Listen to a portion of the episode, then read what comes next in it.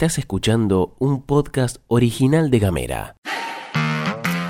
Hoy es jueves 10 de agosto y tenemos varias cosas para contarte. Te damos los buenos días y la bienvenida al informativo de cada mañana. En casa, En Ushuaia. en camino, En Tolwyn. en tu celu, En Río Grande. en 7 En minutos. toda la Argentina. Estas son las noticias para arrancar la jornada.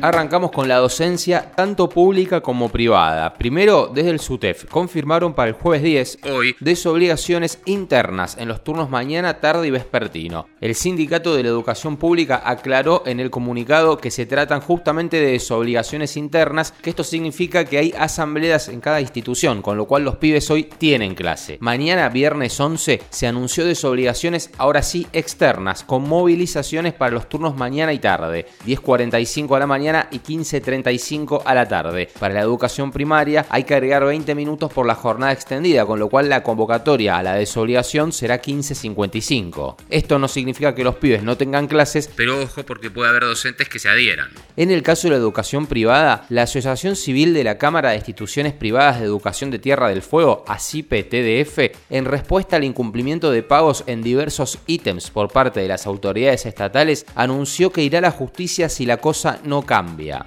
De este conflicto generalmente te contamos el reclamo de los y las docentes de gestión privada. En este caso, si bien se habla de quienes gestionan las escuelas privadas, se centra en lo mismo, en el incumplimiento del pago de diferentes partidas financieras, especialmente el aporte estatal correspondiente a la grilla salarial y otros conceptos. Desde los colegios privados plantearon que según lo establecido en la ley, estos pagos debieron realizarse el viernes 4 de agosto, pero hasta la fecha no hubo respuesta ni cumplimiento por parte de los ministerios provinciales involucrados. Quien habló fue Beto Cabral, presidente de ACIPTDF, y afirmó que esta omisión tiene un impacto directo en las instituciones educativas de gestión privada y en los alumnos. Y además se suma un atraso de seis meses en los fondos nacionales FONID y Conectividad. Ambos debían ser transferidos por la provincia y todavía no pasó eso.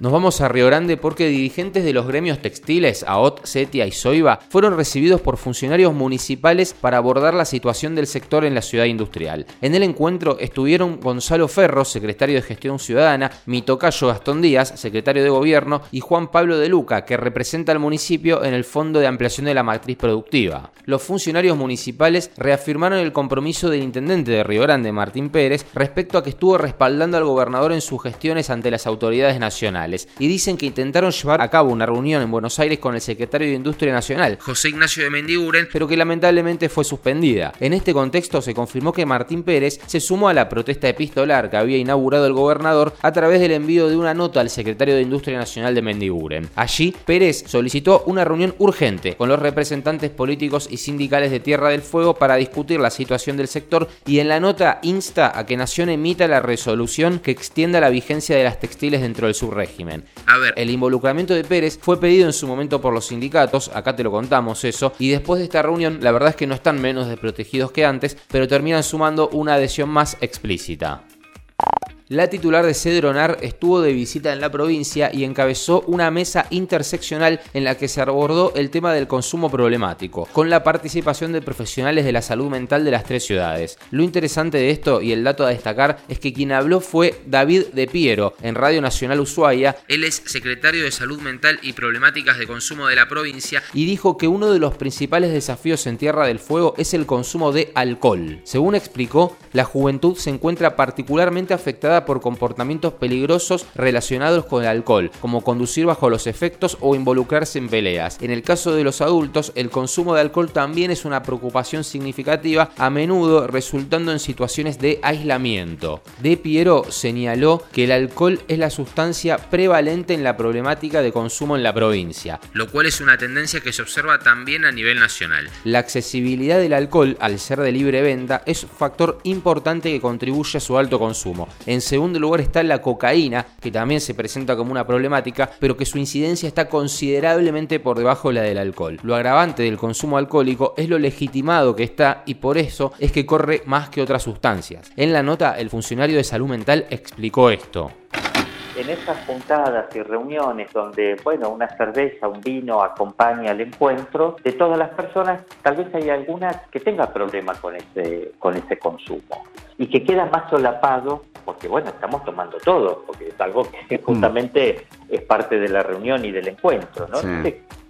Y nos cuenta Mica Maldonado, productora de este evento, que julio del 2023 quedó registrado como el mes más cálido en la historia del planeta. La temperatura promedio global durante este periodo superó en un grado y medio los niveles preindustriales que abarcan el periodo de 1850 a 1900. Según los datos proporcionados por la Organización Meteorológica Mundial, la temperatura promedio global para julio del 2023 superó en 0,72 grados centígrados el promedio registrado entre los años 1991 y 2000 2020. Además, ese mes, julio, fue en 0,33% más cálido que el anterior récord que se había establecido en julio del 2019. Por ejemplo, América del Sur, junto a otras regiones, experimentaron temperaturas significativas por encima de los valores normales. Por su parte, el Servicio de Cambio Climático de Copernicus, desarrollado por el Centro Europeo de Pronósticos Meteorológicos a Medio Plazo, que es de la Unión Europea, reafirmó que además de la sequía, el calentamiento global también repercute en la superficie del océano y en la masa de hielo marino.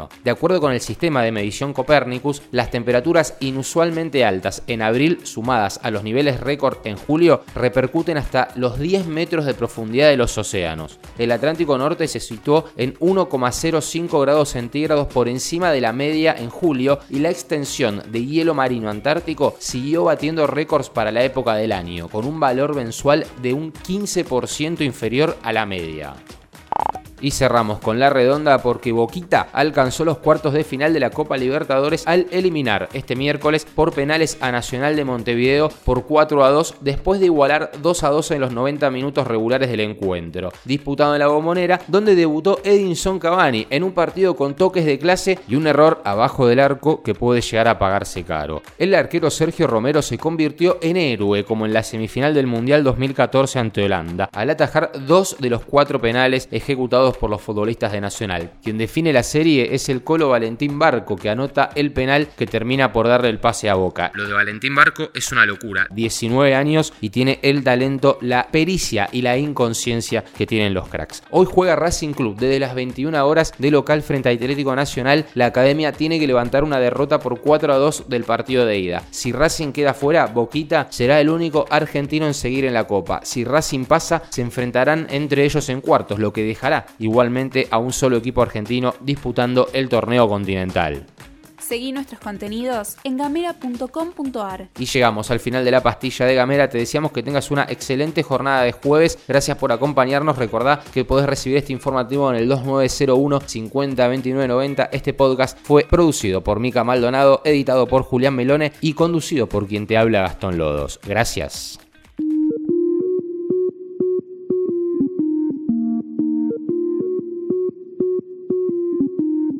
Estás escuchando un podcast original de Gamera.